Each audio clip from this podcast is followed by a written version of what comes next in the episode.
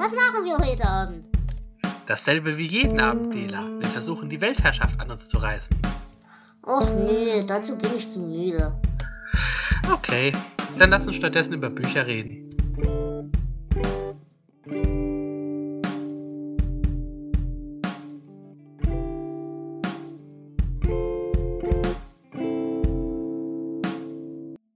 Hallo und herzlich willkommen zu einer etwas verspäteten Folge von Bücher mit Flo. Hallo Flo, schön, dass du da bist. Hallo Dela, schön, dass ich wieder da sein darf.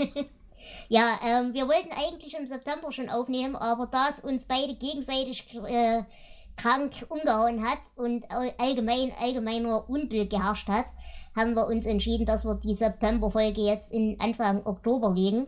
Dafür kriegt ihr dann die Oktoberfolge nochmal extra. Wir wollen Im September dann. Also, wir werden sehen.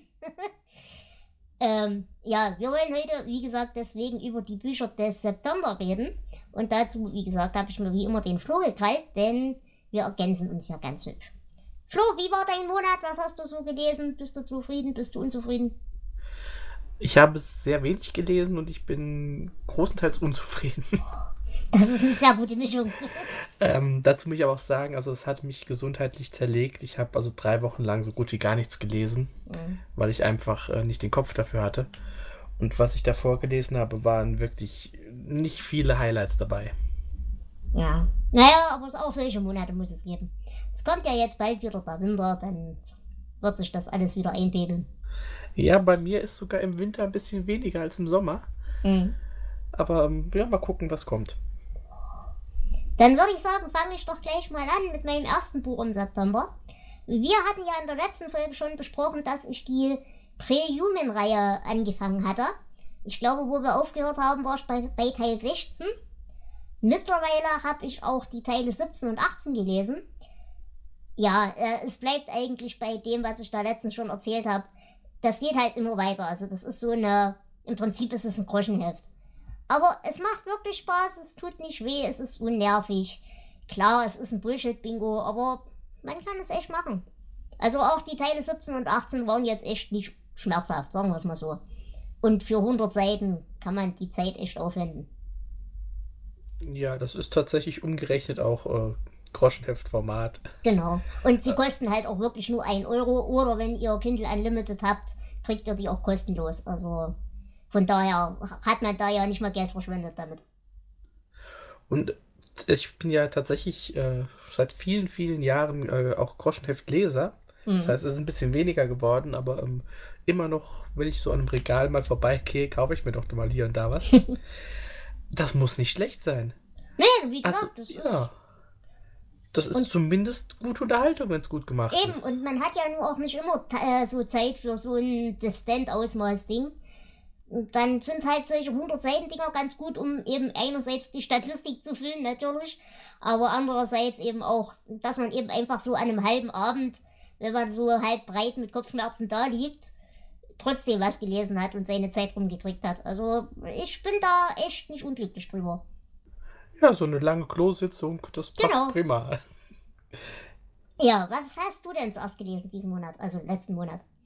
Ja, äh, dann mache ich mal mit äh, was weiter, wo ich auch schon öfter davon geredet habe. Ähm, ich habe wieder einen Star Trek-Roman gelesen. Mhm. Ähm, diesmal wieder einen zur klassischen Serie.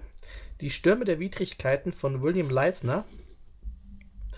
Ähm, also die Enterprise kommt ins, ins Hoheitsgebiet einer ja, fremden Macht, einer fremden Domäne, wird da in eine Art Bürgerkrieg verwickelt und stellt dann fest, oh, wir haben uns vermutlich gerade hier mit der falschen Seite ähm, angefreundet. Mhm. Äh, ja, es war okay, sagen wir mal so. Also das Konzept klang interessanter, als ich den Roman dann tatsächlich fand. Mhm. Es ist halt wirklich ein, ein klassischer und auch ja, relativ ja, 0815 äh, Star Trek Roman. Aber er passt schon insgesamt so in, das, in die Lore rein. Ja, da hatte ich jetzt keine Probleme mit. Mhm. Ähm, ich glaube, da achtet der Verlag mittlerweile auch ziemlich drauf, dass das doch schon halbwegs passt. Ja, okay. Ja, gut, ich meine, wenn sie das jetzt als alternatives Universum deklarieren würden, würde das ja auch gehen, aber. Ja, tatsächlich äh, werden die Bücher nicht zur offiziell, zum offiziellen Kanon der Serien gezählt. Aber ähm, die Autoren versuchen da mittlerweile schon Mhm. ähm, ziemlich aufzupassen. Äh, lustig wird es jetzt, die haben ja Anfang der 2000er oder Mitte der 2000er haben sie die, das Recht bekommen, einfach die Serien weiterzuschreiben. Und haben dann wirklich auch mal äh, gut durchgemischt, die Next Generation und Deep Space Nine mhm. und all das. Und ähm, haben halt eine, eine sehr interessante Fortschreibung dieses Universums geschaffen. Und jetzt äh, steht die Serie Star Trek Picard an. Das die eine Fortschreibung ist, ja. Aber ähm, Buchautoren sind an der Serie beteiligt und das heißt, wir haben einen Plan. ich bin gespannt. Okay. Da habe ich gleich einen ganz guten Punkt, um anzuschließen. Denn ich kenne noch jemanden, der diese Vorliebe für diese Star Trek und äh, Star Wars Romane hat. Ähm, ihr erinnert euch vielleicht, vor einigen Folgen haben wir gesprochen über äh, Vietnam Black von Brett Harmer Barnes. Was ich ja gar nicht mal so schlecht fand. Und, und ich gar nicht so gut. Genau. Ja, und im Zuge dessen bin ich ihm ja damals auf Goodreads gefolgt und sehe jetzt also quasi, was der Mensch liest. Und er hat momentan auch sehr viele von diesen äh, Star Wars und Star Trek Romanen in der Zerre. Finde ich ganz lustig. Und ich habe jetzt ein weiteres Buch von ihm gelesen und ich muss sagen, ich hatte daran genauso wie an Vietnam Black riesigen Spaß, denn ich habe den Roman Tempest Outpost gelesen. Auch wieder so ein klassischer Pipe, äh, ja, eine klassische Pipe-Geschichte mit Riesenspinnen aus unter dem Meer. Echt coole Charaktere, also habe ich überhaupt nichts zu meckern. Diesmal auch finde ich die Sprache sehr angemessen, das hat er mich ja beim letzten Buch gestört. Äh, Pluspunkt für mich, es sind echt vernünftige Frauenrollen dabei. Also hat echt Spaß gemacht. Und auch an den Viechern habe ich meinen Spaß gehabt. An der ganzen, ja, im ganzen Zusammenspiel zwischen den Charakteren. Das hat mir sehr viel gegeben. Also ich habe überhaupt nichts zu meckern. War ein klasse Buch. Hm, vielleicht gebe ich ihm auch nochmal eine Chance. Aber, auch da, die sind halt auch ja, nicht lang, ne? Also ja, die ja, sind auch wieder 200 Seiten. Genau, das ist was Schnelles für zwischendurch. Aber andererseits, es wird wahrscheinlich noch ein bisschen dauern. Ich habe mein schnelles für zwischendurch. mein Stapel ist sehr hoch. Okay. Ja. Aber ich fand ihn ja nicht, nicht wirklich schlecht, aber hat mich nicht wirklich richtig überzeugt. Also, mhm. hm, vielleicht schafft er das noch. Also ich finde es auf jeden Fall, ich fand, wie gesagt, Vietnam Black nicht schlecht, aber das fand ich sogar noch besser, muss ich ehrlich zugeben. Äh, ich will dazu sagen, ich habe die englische Version gelesen. Ich weiß nicht, ob es schon eine deutsche gibt.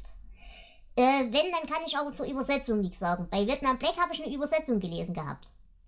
Das heißt, auch daran kann noch mal viel klemmen. Das weiß ich allerdings nicht. Äh, ja, das hatte ich auch ähm, das Deutsche damals gelesen. Mhm. Ja, mal schauen. Ansonsten, wo wir gerade noch bei kurzer Literatur waren, letztens hatte ich noch einen kleinen Zwischengag. Den fand ich übrigens auch gar nicht so schlecht. Das Tagebuch von Edward dem Hamster. Oh, von Miriam es. und Esra Elia. Hat echt Spaß gemacht. Also, stellt euch vor, ein Hamster zwischen Nietzsche, Sioran und Sartre. Du äh, hast den Titel nicht komplett vorgelesen. Äh, das ist nämlich das Tagebuch von Edward dem Hamster 1991 bis 1991. Äh, ich kenne das Buch schon, schon einige Jahre und es ist eins, das ich tatsächlich, weil es wirklich nur so ein ganz winziges Büchlein ist, ähm, das verschenke ich gerne auch mal an Leuten, wo ich denke, okay, das passt vom Humor her. Mhm. Äh, ja, doch, ich mag das sehr. Das ist äh, sehr bekloppt. Mir war das tatsächlich doch überhaupt kein Begriff, aber ich weiß, ich habe früher gerne mal solche, solche leicht humoristischen Sachen gelesen und so. Aber ich bin da halt schon seit ewigen Zeiten raus. Also das kenne ich eigentlich kaum noch was. Aber das wurde mir halt so als Neuempfehlung in meinen Scuba reingespielt. Und darüber bin ich dann drüber gestolpert. Ich habe echt Spaß gehabt. Ich meine, Geld würde ich dafür ehrlich gesagt nicht ausgeben, weil dazu ist es echt zu kurz. Aber ich glaube, gerade so als Gag geschenkt zum Beispiel für jemanden ist das echt klasse. Ja, es ist ein sehr kleinformatiges Buch mit so ein bisschen härterem Einband ich glaube, 5 Euro oder was maximal kostet das. Also es ist jetzt auch nicht die Welt. Also als, als wirklich als Gag-Geschenk ist das äh, was Schönes, würde ich auch sagen. Wobei ich ja fast mir den, also hier würde ich mir tatsächlich eine Ausgabe wünschen, die wirklich, ich weiß nicht, ob du das kennst. Früher gab es in den Buchläden so Miniaturbücher. Ja, die, also die wirklich mini, mini, mini. Genau, die ja, so wirklich ja. nicht mal ein Daumen groß waren. So Lexika für, für Dialekte und so Zeug. Da gab es auch Star Trek Bücher. Ich glaube, ich habe sogar irgendwo noch eins liegen. Aber wirklich dieses Buch, also dieses Tagebuch des Hamsters in diesem Miniaturformat, das würde ich mir tatsächlich in den Schrank legen. Das würde ich so geil finden, alleine schon als Gag. Vor allem, wenn man da noch einen Hamster hat und man legt genau. es so, so leicht vorne vor den Käfig, als wäre es rausgefallen. Doch, genau. ja, das, das, das, kann ich mir sehr schön vorstellen. Das würde da ich gucken, mir wünschen. Da gucken manche Leute bestimmt äh, extra doof. ja, was hast du denn noch als nächstes? Ja, äh, bleiben wir bei, bei kürzeren Sachen. Ich habe mir ähm, einen Schuber mit fünftigen Büchern äh, geleistet, mhm. nämlich äh, Philip K. Dick sämtliche 118 Science-Fiction-Geschichten in oh, fünf ja, Bänden. der fehlt mir auch noch. Mhm. Ha, es ist, ähm, ich meine, gut, es ist wie immer bei Kurzgeschichten. Es sind gute dabei, es sind äh, schwächere dabei. Und ich habe äh, bis jetzt auch erst den ersten Band gelesen mit mhm. dem schönen Titel Und jenseits das Wupp.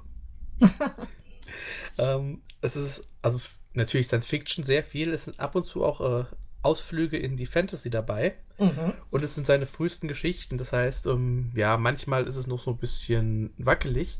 Mhm. Aber das, was man von Philip K. Dick kennt, also dieses metaphysische und äh, ja auch äh, philosophische Angehen an, an Science-Fiction-Themen, äh, das findet man hier auch schon wieder. Und das fand ich eigentlich schön. Also ich habe diese, diese Sammlung recht günstig irgendwo gesehen, mal habe dann zugeschlagen. Mhm. Äh, ich bereue es auf keinen Fall. Das ist gut, auf jeden Fall. Nee, aber mit Philipp K. Dick, ich weiß, ich würde ihn mögen, aber ich habe es bis jetzt echt noch nicht geschafft, sonderlich viel von ihm zu lesen. Aber ich bin ja momentan gerade dabei, da Bildungslücken zu schließen. Werdet ihr auch in den nächsten Folgen sicherlich viel davon hören. Aber doch kann ich mir vorstellen, dass man da zumindest größtenteils Spaß dran hat. Ja, also ähm, es, es, sind viele Geschichten, wo du wirklich so, so ein bisschen danach noch denkst, okay, das war cool. Ja, selbst wenn es jetzt nicht so der, der Knaller war, ähm, doch, er, er, zwingt einen auch ein bisschen zum Nachdenken. Ich glaube, das wird mit den späteren Sachen noch schlimmer. Mhm. Oder besser, je nachdem, wie man das sieht. Das äh, mag ich aber eigentlich. Mm, dann würde ich gleich in der Branche ein bisschen bleiben. Denn ich habe jetzt meine Liebe für Arthur C. Clarke entdeckt. Ich habe ihn vor einigen Jahren schon gelesen, einige Geschichten, da habe ich aber noch meine Schwierigkeiten mit ihm gehabt. Mittlerweile glaube ich, bin ich alt genug, um ein bisschen das Gefühl dafür zu kriegen. Ich habe jetzt im September gelesen, die letzte Generation. So, jetzt habe ich das Problem. Ich merke immer wieder, dass ich für Science Fiction generell zu fantasielos bin. Das wird dir wahrscheinlich nicht so gehen, Flo, oder? Ähm, nein, eigentlich nicht. Weil bei mir, ich weiß das zu schätzen, wenn da irgendwelche lustigen Galaxien da beschrieben werden und hui und toll und Zeug. Aber bei mir, also irgendwelche gigantischen Monster kann ich mir vorstellen, aber bei sowas hört es dann bei mir mit der Vorstellungskraft schlicht und ergreifend aus, auf. Aber die Idee hat wirklich was. Also die, die Idee von der Geschichte ist echt hübsch. Obwohl ich mich die ganze Zeit gefragt habe, warum glaubt ihr das einfach so unhinterfragt, was die euch erzählen? Ähm, und was ich noch ganz gut fand, die Geschichte war jetzt nicht ganz so verkopft wie die späteren Sachen. Also es hat wirklich Spaß gemacht, kann man lesen. Es geht halt so grundsätzlich darum, äh, es kommt eine Alien-Rasse auf die Erde, nimmt Kontakt auf, ähm, löst so die ganzen Konflikte auf der Erde.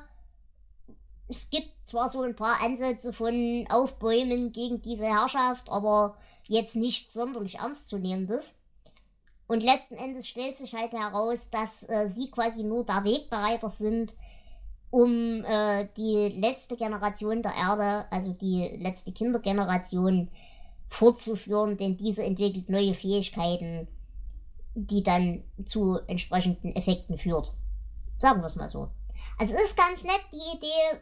Es ist auch recht einfach zu lesen für Arthur C. Clarke. Aber ja, die Bildsprache versagt bei mir noch ein bisschen. Ich habe so in den letzten Jahren auch äh, wieder mehr von Arthur C. Clarke gelesen. Ähm, also ist auch so ein Autor, wo ich eigentlich noch viel aufholen möchte. Und was ich an ihm mag, ist, dass er, ähm, du hast gut die Bildsprache natürlich, aber er hat meistens ähm, eine, eine sehr klare, eine sehr kurze Art zu schreiben. Ja, das stimmt, auf jeden Fall. Und das, äh, das finde ich eigentlich schön, als wenn so viel rumgeschwurbelt wird. Ich meine, zu Stephen King kommen wir oft genug. Aber das mag ich eigentlich. Also ich habe seine, seine 2001 und die Fortsetzung mhm. gelesen und die, die äh, Darüber würde ich sagen, reden wir nächsten Monat. Weil die habe ich jetzt auch gerade gelesen, aber die hören im nächsten Monat. Ja, mehr wollte ich dazu jetzt auch nicht sagen. ja. Also, ähm, ich, ich mag seinen Stil, aber es ist für mich auch nicht so für, für immer, also für zwischendurch hier und da mhm. mal, wenn ich auf Science Man Fiction eingestellt bin. Ja, genau. genau. Das brauche ich für so Space Operas ohnehin. Aber ich muss ganz ehrlich sagen, ich komme mit ihm wesentlich besser klar als mit den Russen. Also so Stanislav Lem ja. und so Zeug, das kann ich überhaupt nicht lesen. Ja, die sind auch anstrengend. Also Russen grundsätzlich. Ja. Die liegen einem schwer im Magen. Genau. Ähm, weil du gerade schon das Stichwort Stephen King gebracht hast, das will ich nur ganz kurz erwähnt haben. Wir haben natürlich auch diesen Monat, beziehungsweise im September, in einer kleinen Stadt gelesen und dazu werdet ihr dann demnächst eine eigene Königsbuche Dame Gastfolge hören, die wir übrigens direkt im Anschluss an diese Folge aufnehmen werden. Ja, ich hoffe, ich habe genug zu trinken Denn das wird, glaube ich, eine längere Sache werden. Ja. Gut. Was hast du denn noch als nächstes gelesen? Na, wenn wir gerade dabei sind, äh, bleibe ich bei dem Buch, das ich noch nicht durch habe, mhm. nämlich äh, Stephen King. Das Institut, also sein neuester Roman. Mhm. Ähm, ich habe jetzt etwa zwei Drittel durch. Und äh, ich hatte vorher schon sehr viel Lob für dieses Buch gelesen. Okay. Ähm, ich glaube nicht, dass es dir so unbedingt gefallen wird. Denn es spielen wieder Heranwachsende die Hauptrolle. Nee. Ja. Und ich bin ganz ehrlich auch noch unentschlossen. Also es ist natürlich wie immer gut geschrieben. Es ist interessant. Ich bin auch gespannt, wie es ausgehen wird. Mhm. Ähm, ich erinnere mich so, so ein bisschen an, an Feuerkind mit diesem äh, ja, Institut. Also ist, klar, ist ein Institut. Ähm, die entführen halt Kinder, die äh, übersinnliche Fähigkeiten haben. So ein bisschen wie die Firma. Genau. Wird mhm. nicht so genannt, aber es kann gut sein, dass es derselbe Laden ist. Okay. Und diese Kinder sind dann in, in einem Vorderhaus, wo dann Tests mit ihnen gemacht werden und irgendwann kommen sie ins Hinterhaus und dann hört man nie wieder davon. Mhm. Und ähm, es wird so angedeutet, dass sie irgendwie mit ihren Kräften für, für politische Attentate oder so verwendet werden. Ich, ich bin mir noch nicht ganz sicher. Ich mal sehen, wenn es fertig ist. Und in ein paar Jahren werden wir eh darüber reden. ähm, es ist nicht schlecht, definitiv nicht. Also bei seinem letzten Roman, Der Outsider, hatte ich ja das Problem, der hat mir die erste Hälfte sehr gut gefallen mhm. und danach hat das komplett verhauen. Das kann ich hier noch nicht sagen. Aber hier ist ähm, ja, abwarten. Also ich kann noch nicht ganz viel sagen. Es ist solide, aber es hat mich nicht so gepackt, wie ich gehofft hatte. Äh, es geht mehr in Richtung Feuerkind als mehr in Richtung Brecher, nehme ich das richtig? Äh, ja, würde ich sagen. Hm, also, okay. es, es, hat auch ähm, zumindest bis jetzt noch keine so richtigen Horrorelemente. Okay. Äh, mit Horrorelemente sagst du gleich das gute Stichwort, denn ich habe endlich eine Serie beendet. Ich habe ja in letzter Zeit so das Talent, mir aus Versehen Serien einzutreten. Und da ich ja ein Mensch bin, der Serien von Anfang bis Ende lesen muss, weil er sonst bescheuert wird, äh, habe ich die Moving In Serie abgeschlossen, über die ich ja in den letzten Folgen schon gesprochen habe. Denn ich habe Band 4, The First Church, und Band 5, The Proper Script gelesen. An Band 4 muss ich sagen, habe ich schon noch ein bisschen Spaß gehabt. Äh, natürlich haben wir hier das Problem, es wiederholt sich halt mittlerweile wirklich alles. Ich meine, es sind fünf Bände, es geht immer um dieselben Charaktere, nur die Gegenspieler ändern sich und es kommen halt zwei, drei neue Leute dazu, aber die Muster bleiben immer gleich und da ändert sich nicht viel. An Band 4 muss ich sagen, habe ich trotzdem noch meinen Spaß gehabt, denn hier gab es Geisterjapaner. Alles und ist besser mit Geisterjapanern. Alles ist besser mit Geisterjapanern, genau. Und ich mag halt auch diesen leichten Militärflair, der da so mitkommt. Und weil du gerade mit mir äh, wieder äh, ein bisschen schimpfen wolltest, hier gibt es sogar einen jugendlichen Hauptcharakter und der ist nicht mal scheiße. Man kann das also auch gut machen. Man kann das gut machen. Ich schimpfe da ja auch gar nicht. ich komme da nachher auch noch zu einem Buch, aber ähm, ich gebe ja zu, dass es ganz oft nicht gut gemacht ist. Nein, also hier hatten wir wirklich einen, einen jungen Jungen, da, ich schätze mal so 15 oder so, und der war echt erstaunlich unnervig. Also kann ich echt nicht schimpfen, hat Spaß gemacht. Und auch das ist halt eine Sache, die sind relativ kurz äh, durchgelesen, also kein großer Akt. Mit dem fünften Teil, muss ich sagen, habe ich dann schon viel mehr Probleme gehabt. Ich meine, ihr müsst euch mal die Grundvoraussetzung vorstellen. Wir haben hier einen herzkranken Mann, der jahrelang Geister gejagt hat und, äh, ich sag mal, ausgetrieben hat und so weiter.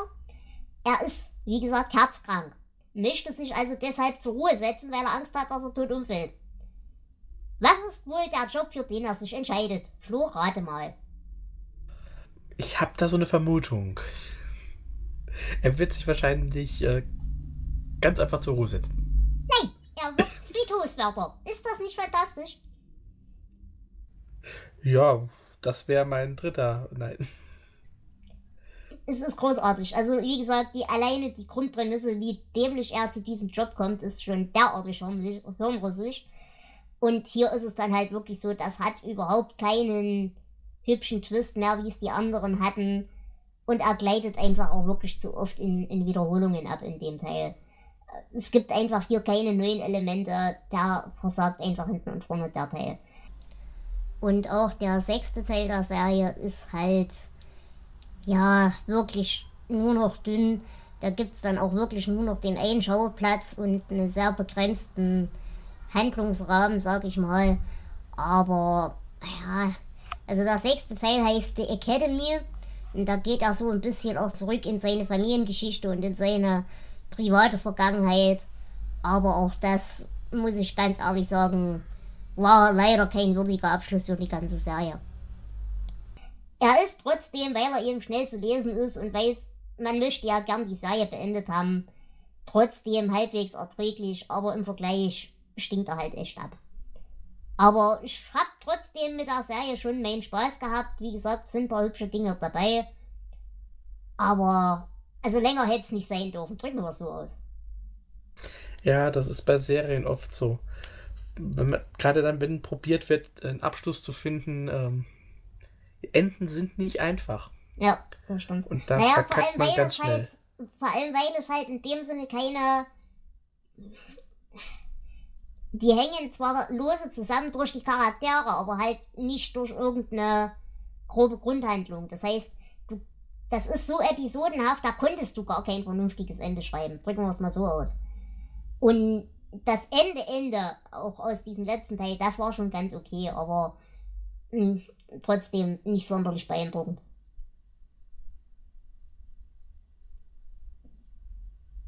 Ja, ich mache auch einen Rückgriff nochmal auf die letzte Folge.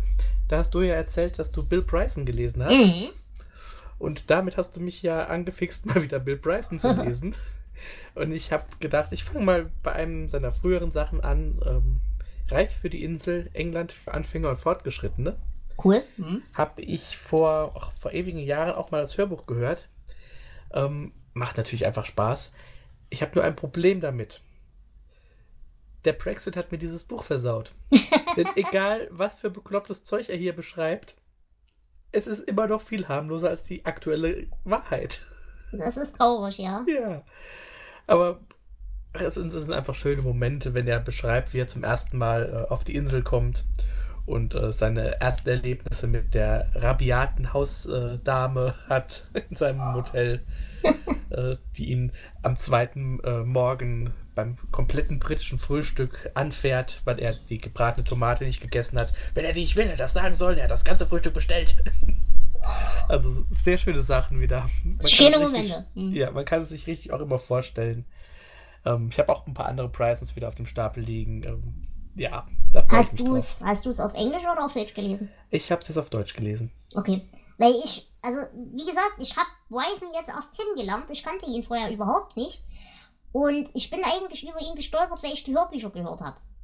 Äh, jetzt wisst ihr ja, wenn ihr diesen Podcast schon öfters hört, ich kann keine deutschen Hörbücher hören. Es funktioniert nicht. Mein Hirn spielt nicht mit. Und deswegen höre ich die Hörbücher alle auf Englisch. Das habe ich jetzt noch nicht gehört, ich bin aber sehr gespannt drauf. Aber ich kann mir vorstellen, dass das in Originalsprache noch mal ein bisschen geschliffener kommt. Aber ich freue mich drauf. Also ich kann die auch auf Deutsch empfehlen. Ähm, wie heißt das? Eine kurze Geschichte, nee, kurze Geschichte der von fast allem, so heißt es genau. Mhm, genau. Ähm, das ist so, so schnell werden die Dinge abgehandelt und erzählt. Ähm, es ist fast, als würde man einen Podcast hören. Genau das ist der Effekt und das finde ich großartig. Ja. Genau, Aber deswegen, glaube, also das geht auch auf Deutsch. Entschuldigung. Ja, ich wollte sagen, also das geht bei mir auch auf Deutsch.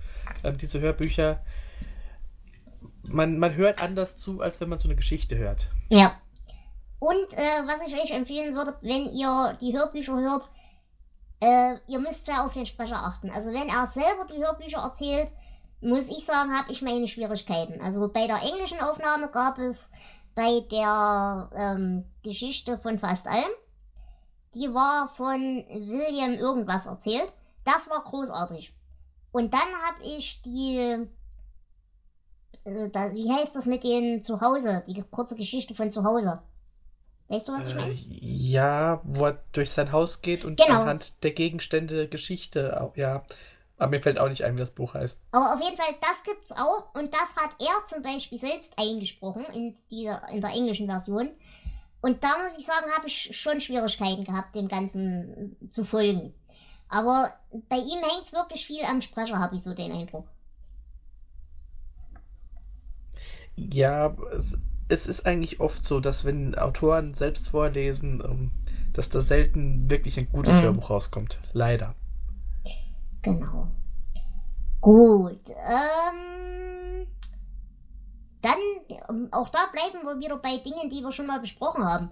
Du hast mir in einer der letzten Folgen mal Carlton Melick ans Herz gelegt. Kannst du dich erinnern? Ja, sicher.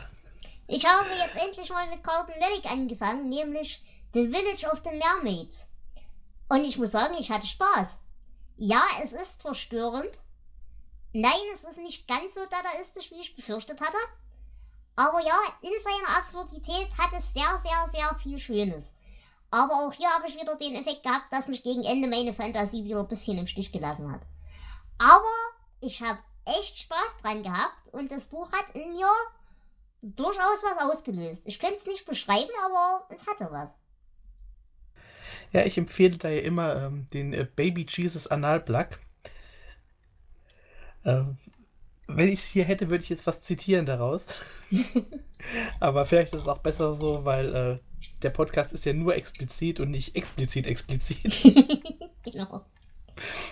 Weil er, er schreibt, also ich glaube, um, ähm, bei dem, was er schreibt, da äh, verlässt jeden die Fantasie. Der Mann ist einfach bekloppt. Ja. Ja, aber es geht noch dadaistischer. Ich habe nämlich diesen Monat auch ein Buch abgebrochen. Nämlich This World is Full of Monsters von Jeff Vandermeer. Und da sagtest du ja auch, du kanntest zumindest den Namen. Ja. Hier muss ich sagen, ich habe es auf Englisch gelesen und da war es wirklich deutlich zu dadaistisch für mich. Das liegt aber wahrscheinlich auch daran, dass einfach nur in Kombination der Dadaismus mit der Sprache einen totalen Knoten ins Hirn macht. Kannst du da von ihm auf Deutsch irgendwas beurteilen?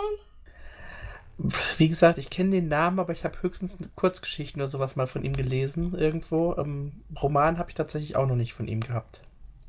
Also auch hier, das ist eine relativ kurze Sache. Ich glaube, das waren auch 150 Seiten oder so. Also im Prinzip auch nur eine etwas längere Kurzgeschichte. Ich würde das wirklich gerne mal auf Deutsch lesen, ob es mir dann besser gefällt, aber auf Englisch war es echt nicht zu ertragen. Wollen wir gleich weitermachen mit dem nächsten Buch, was ich weggelegt habe, weil ich es nicht ertragen konnte? Ja, gerne. Dark Island von Matt James. Und das hat mich fürchterlich aufgeregt. Eine wunderschöne Idee. Wirklich eine wunderschöne Idee. Es geht halt auch wieder um äh, so Flugsaurier und große Monster und Zeug. Aber null Substanz. Also wirklich gar keine Substanz dahinter. Die dümmsten, dämlichsten Klischees, die er ausgraben konnte absolute Idiotie in jeder Handlung und auch wirklich lächerlichster Sexismus und ja, es macht mich einfach wütend, weil es wäre wirklich ein gutes Buch gewesen, hätte man sich ein bisschen Mühe gegeben. Aber nein, wir haben ja ein Vergewaltigungsopfer, das gerade einen, einen, einen posttraumatischen Belastungsflashback hat. Was macht er? Er hält sie an den Handgelenken fest. Äh, Klar, was denn auch sonst? Also es gibt so Autoren, die möchte ich gerne den Hals umdrehen, weil sie so eine schöne Idee hatten und sie so komplett in den Sand setzen.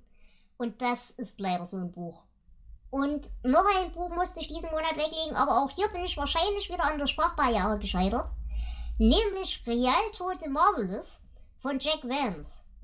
Das ist bestimmt ein tolles Buch. Es ist der dritte Teil einer Reihe, über die ich auch gleich reden werde. Äh, auch hier echt eine niedliche Idee. Es ist so ein bisschen äh, eine weibliche Zauberin, die sich mit den männlichen Zaubererrat, so möchte ich es mal beschreiben, anlegt und die auch in Frauen verwandelt.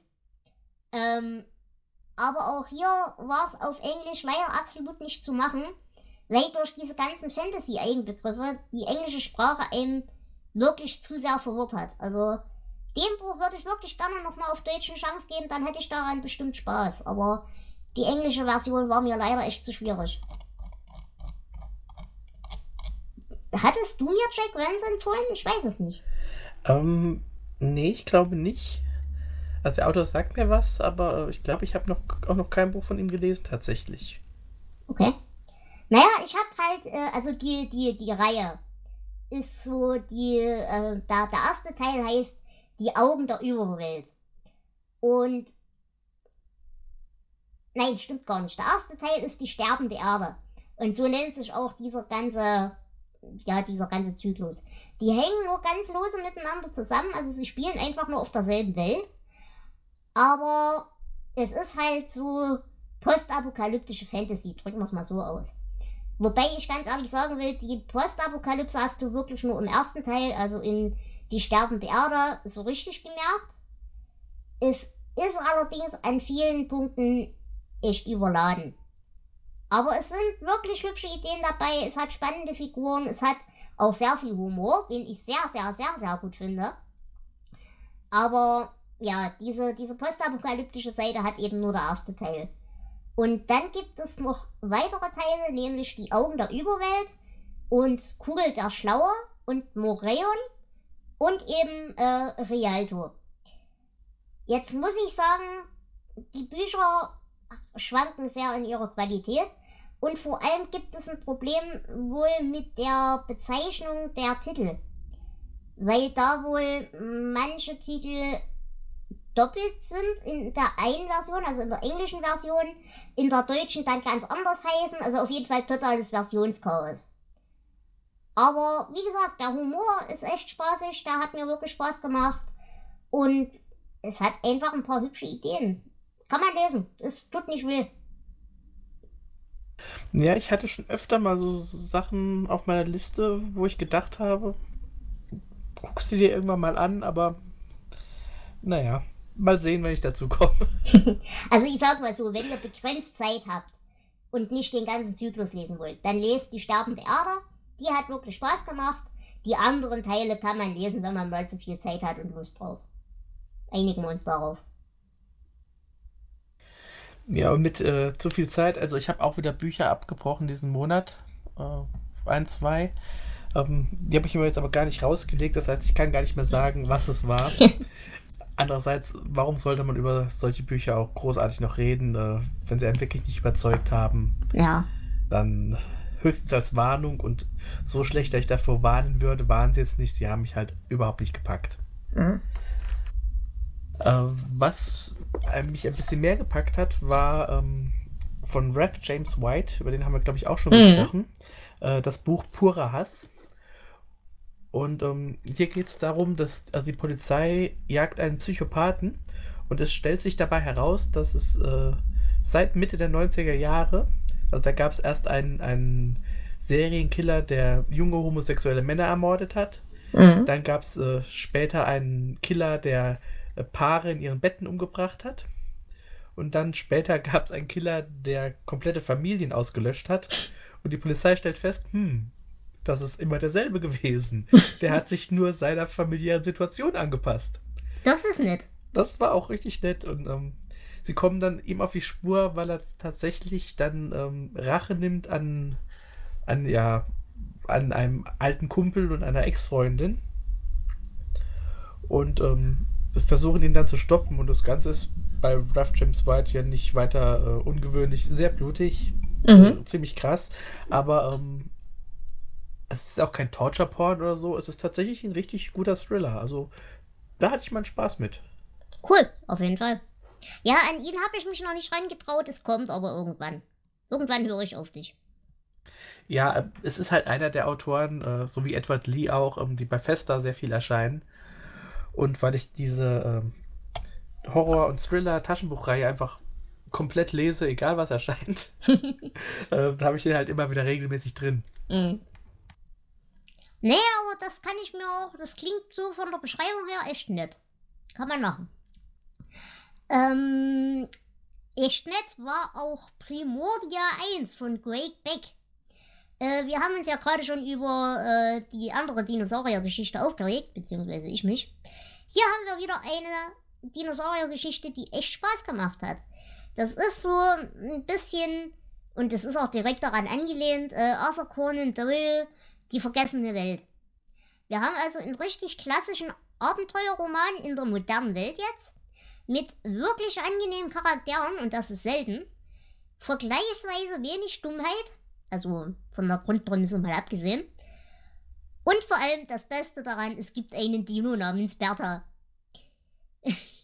Nein, ist ein Buch, an dem ich echt Spaß hatte, kann man echt lesen.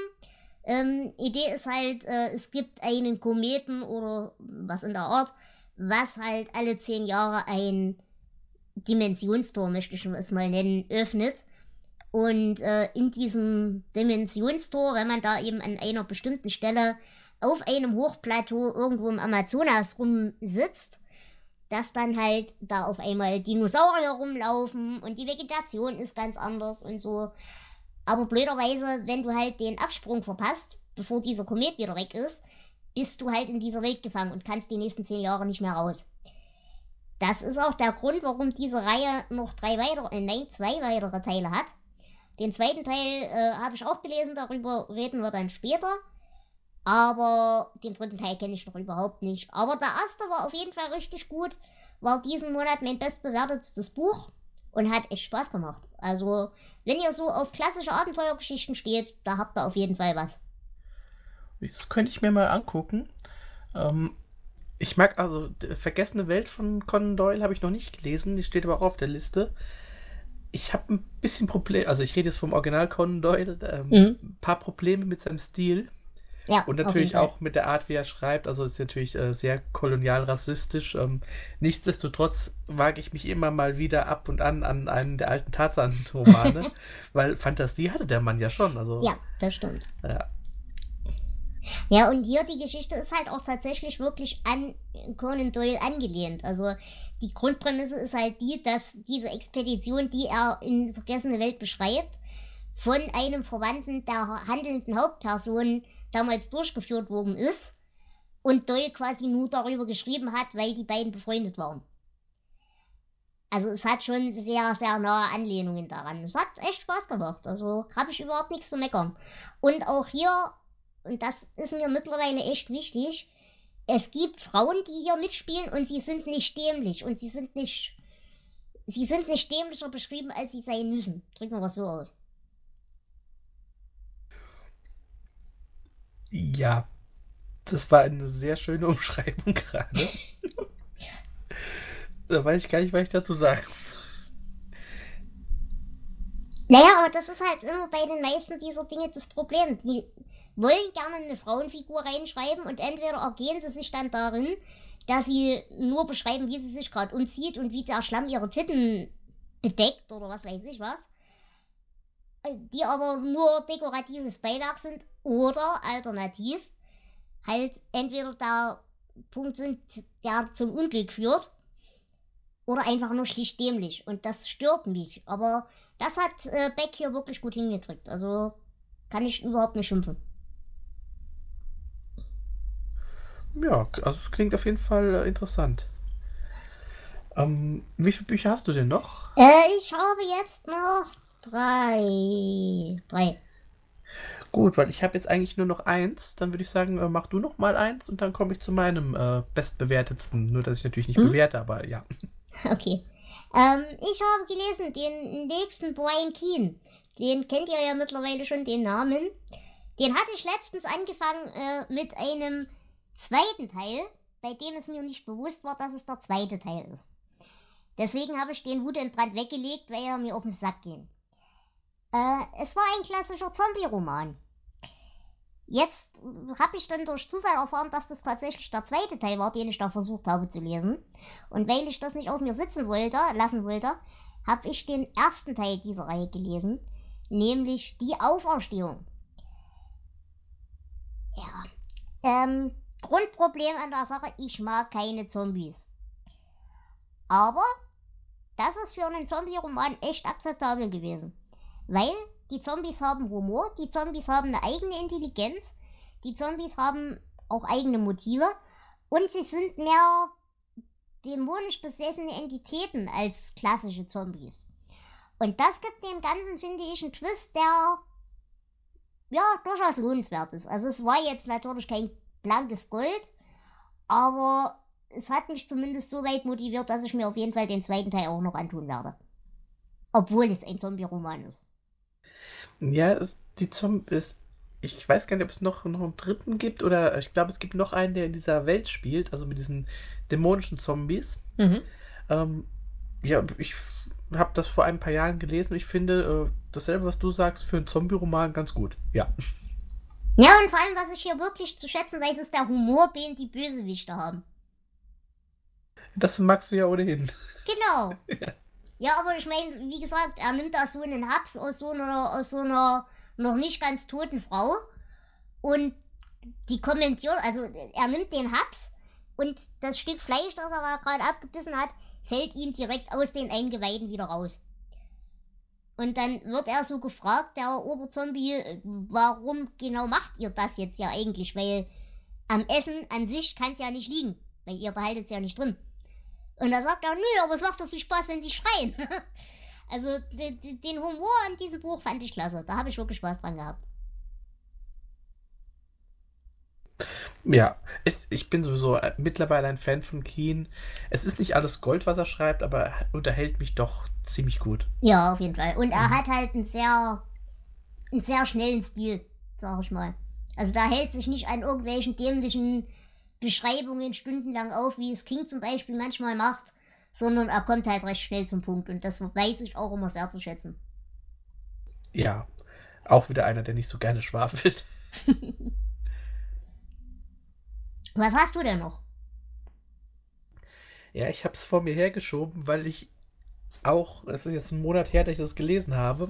Ich weiß immer noch nicht, wie ich darüber sprechen soll. All die Finsternis inmitten der Sterne von Bryn Greenwood. Mhm. Ähm, das, also in dem Buch, ähm, das Buch ist eine Liebesgeschichte. Man lernt die, die weibliche Hauptfigur, also es wird aus verschiedenen Perspektiven erzählt, ähm, lernt man im Alter von etwa 5, 6 Jahren kennen. Weil ihre Eltern äh, in den Knast kommen, kommt sie zu ihrer Tante und dann später zu ihrer Großmutter und dann kommen die Eltern irgendwann wieder und äh, als sie acht ist, glaube ich, lernt sie ähm, einen sehr großen jungen Mann kennen, der gerade einen Motorradunfall hatte. Mhm. Und ähm, ja, die beiden freunden sich an. Also er arbeitet auch für ihren Dealervater. Und es entwickelt sich zwischen diesen beiden also eine, eine Beziehung, die dann, als sie 13 ist und er so, ja, sagen wir mal Ende 20, ähm, äh, ernster wird. Mhm das Ganze, also sie werden dann wieder auseinandergerissen und es geht dann wirklich über, über zwei Jahrzehnte, die ganze, Geschichte. Und äh, ja, es ist merkwürdig, weil eigentlich will man diese Beziehung nicht gut finden. Da ist so ziemlich alles falsch dran, was nur falsch sein kann. Aber wenn du dieses Buch liest, weißt du auch, dass es das Beste, was diesen beiden Figuren passieren kann. Mhm. Und das ist äh, extrem, ähm, es ist, ist, sehr gut geschrieben, das ganze Buch. Ähm, ich mag diese, diese Hauptfigur, die, äh, Wavy heißt das Mädchen. Mhm. Ähm, sie spricht nicht, es sei denn, sie muss mal, dann kommt mal ein Wort oder so. Äh, sie ist sehr intelligent lässt das aber nicht raushängen, ähm, sehr an, an Astronomie interessiert. Deswegen auch ähm, der Titel äh, All die Finsternis inmitten mhm. der Sterne. Äh, sie isst zum Beispiel nur, wenn keiner ihr dabei zuguckt. Ha, das heißt, tags, ja, tagsüber vermutlich, also meistens gar nicht, sondern sie schleicht sich nachts dann raus und isst dann was. Äh, sie ist, ist ein sehr, sehr merkwürdiger Charakter, aber unglaublich sympathisch. Mhm. Also sie ist keins dieser ähm, nervigen... Nervigen Scheiße. Genau. ähm, es steht hinten drauf, das Buch wäre eine eindringliche Coming-of-Age-Geschichte. So würde ich das auch gar nicht sagen. Also, es ist nicht Coming-of-Age. Es ist. Ja, es ist echt schwer zu beschreiben. Man merkt ja, ich finde die Worte nicht so richtig. Man will es nicht gut finden, aber es ist äh, doch sehr schön. Es klingt auf jeden Fall spannend. Und ich sag mal so, ich bin aus eigener persönlicher Geschichte da vielleicht auch ein bisschen anders offen. Weiß ich nicht. Natürlich nicht so krass, aber ja. Aber ich kann mir gut vorstellen, dass das Buch ist das, was in einem auslöst. Und das ist ja, ja. eigentlich immer ein gutes Zeichen. Ähm, die Autorin ist selbst wohl auch ähm, als, als Tochter von zwei Dealern aufgewachsen. Und sie muss wohl auch eine Beziehung zu einem älteren Mann gehabt haben. Sie schreibt aber ausdrücklich, dass es ähm, nicht autobiografisch ist, was mhm. sie hier schreibt. Aber ich glaube, du merkst auch schon, also sie kann diese, diese Verzweiflung, ja, es ist nicht mal Verzweiflung. Ähm, es ist einfach eine unglaublich bedrückende Normalität. Mhm. Und das beschreibt sie auch wundervoll. Also selten so gelesen wie in diesem Buch. Wahrscheinlich musst du es wirklich sowas erlebt haben, um so drüber schreiben zu können. Kann ich mir gut vorstellen. Aber klingt auf jeden Fall interessant. Werde ich mir sicherlich, wenn ich mal wirklich im Hirn auch eine ruhige Minute habe, sicherlich mal, ein, mal, mal anschauen. Ja, ich glaube, äh, das braucht man dann auch. Ja, ja ähm, kommen wir wieder zu den leichteren Themen. Ich habe nämlich einen weiteren Pratchett gelesen, nämlich Total Verhext. Und wie bei allen Hexenromanen bis jetzt habe ich echt locker über die Hälfte von dem Buch gebraucht, um überhaupt reinzukommen. Aber die zweite Hälfte war derartig genial. Ich habe so viel Spaß an der zweiten Hälfte gehabt. Und spätestens jetzt habe ich auch tatsächlich meinen Pratchett-Lieblingscharakter gefunden, nämlich äh, die menschliche Manifestation von Guibo. Ja, ich erinnere mich. Das war toll. Nein, also ich habe mit den Hexen, wie gesagt, meine Probleme und die erste Hälfte des Buchs ist echt ein bisschen schwierig. Aber das Ende entschädigt für alles. Also hat wirklich, wirklich Spaß gemacht. Hat natürlich wie alle Pratchett-Dinger wieder tonnenweise Zitate, mit denen ich euch eigentlich totschmeißen könnte. Aber ja, war cool, auf jeden Fall. Ja, ich werde jetzt im Herbst, Winter auf jeden Fall auch mal wieder den einen oder anderen Pratchett lesen. Da freue ich mich auch schon drauf. Du liest ja äh, die Reihen nacheinander. Mhm. Ich lese ja die Romane äh, chronologisch. chronologisch. ja. Mhm. Nein, aber äh, hat Spaß gemacht. Also wie gesagt, obwohl ich mit den Hexen immer ein bisschen fremdler, ja, es war cool. Hat Spaß gemacht, auf jeden Fall. Und wie gesagt, alleine für Gribo lohnt sich das. Würde ich sogar so sagen, gefällt mir sogar noch ein bisschen besser als Macbeth. Hm, dazu sind die beiden bei mir zu lange her, um das direkt vergleichen zu können. Mhm. Ja, als letztes habe ich noch eine Anthologie gelesen. Das äh, ist bei mir immer so ein bisschen eine Herbstkrankheit. Im Herbst hole ich mir immer Anthologien, weil ich ja eigentlich überhaupt kein Kurzgeschichtenmensch bin. Aber ich habe diesmal einen echten Glücksgriff getan mit der Sammlung Der Silberne Spiegel, herausgegeben von Christian Dürger. Und da muss ich sagen, das ist eine echt hübsche Sammlung. Wie gesagt, alles Kurzgeschichten, alles so Richtung Horror und mit echt vielen großen Namen. Da sind wirklich viele und erstaunlich viele echt gute Sachen dabei gewesen und wirklich verhältnismäßig wenig richtig schlimmer Dreck. Und das ist bei Kurzgeschichtensammlungen bei mir immer wirklich schwierig. Weil meistens hast du halt, auch wenn da viele gute dabei sind, mindestens genauso viele, die einfach nur wirklich fürchterlicher Mist sind. Und das hier war wirklich nicht. Es ist ein empfehlenswerter Einstieg in, die, in, in das Horrorgenre, finde ich persönlich. Und ja, wie gesagt, es hat halt viele, viele Namen, die man kennt. Also Arthur Conan Doyle ist dabei. Es ist dabei äh, Mary Shelley. Es ist dabei Robert Bloch. Es ist dabei Bradbury. Es ist Crowley dabei. Ähm, Mary und Zimmer Bradley, wobei ich darauf echt hätte verzichten können. Ähm, also einige bekannte Namen auf jeden Fall. Auch Arthur C. Clarke hat da was beigesteuert. Genauso wie Ramsey Campbell, über den haben wir ja auch schon gesprochen. Ja, den mag ich auch sehr. Also, echt Spaß gemacht. Sind 14 Geschichten. Die Mehrheit davon echt in Ordnung. Einige davon so, ich will nicht mal sagen schlecht, sondern einfach schwierig in manchen Hinsichten. Drücken wir es so aus. Aber das Gesamtpaket ist, glaube ich, als Einstieg echt nicht verkehrt. Also wenn man so ein bisschen in die großen Namen reinschauen möchte, ohne sich da einzelne Bücher zu kaufen, kann man das echt machen. Kleine Warnung allerdings, richtig gruselig sind die Geschichten alle nicht. Ja, aber das ist bei so ganz Klassikern ist das äh, selten der Fall. Genau. Ich glaube, da ist man heutzutage zu abgebrüht. Richtig. Aber wie gesagt, also im Großen und Ganzen echt eine Empfehlung kann man machen. Kostet, glaube ich, auch nicht viel. Äh, ich weiß gar nicht, wie viel ich dafür bezahlt habe. Aber es lohnt sich. Also die kann man sich echt ins Regal stellen. Die sieht auch hübsch aus im Cover. Passt. Ja, klingt gut. Ich habe auch ein paar Anthologien wieder hier, also auch ältere Sachen. Es sind wohl ähm, 80er, 90er Jahre irgendwann, äh, wohl eher 80er, ähm, mehrere Bücher äh, erschienen hier in Deutschland ähm, unter dem Twilight Zone Logo. Mhm. Das auch wirklich so kreuz und quer alles enthält. Ähm, ich bin mal gespannt, wird also in der nächsten Zeit auch kommen. Für mich ist auch so der Herbst so Anthologienzeit. Okay. Äh, wo du gerade das Stichwort Anthologien sagst, auch hier greife ich vor, äh, die Besprechung folgt dann in der nächsten Folge. Aber es ist eine neue Anthologie erschienen und die möchte ich gleich an dieser Stelle nochmal bewerben, weil ich erstens daran wirklich wahnsinnig viel Spaß hatte und zweitens, äh, weil ich glaube, es hilft den Autoren und dem Herausgeber sehr, wenn da jetzt direkt zum Start vielleicht ein kleiner Schwung kommt. Die nennt sich Antenacht, von, äh, herausgegeben von Bruno E. Tüge. Ich nehme mal an, man spricht ihn Deutsch aus, das weiß ich nicht genau. Es ist eine fantastische Anthologie und der Verkauf geht in die Förderung von Wildbienen. Und auch hier ist es halt wirklich so ein bisschen horrorthematisch, beziehungsweise herbstthematisch. Wenn ihr also eine kleine, nicht allzu teure Anthologie sucht, mit hübschen äh, Illustrationen und Zeug und was für den guten Zweck tun wollt, die kann ich euch wirklich uneingeschränkt ans Herz legen.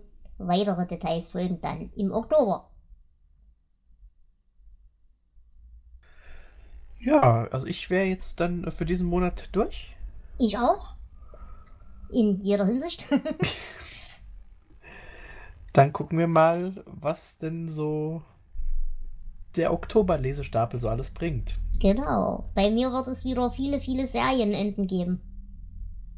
Ja, bei mir wird es wahrscheinlich auch wieder ähm, ein bisschen weniger ausfallen.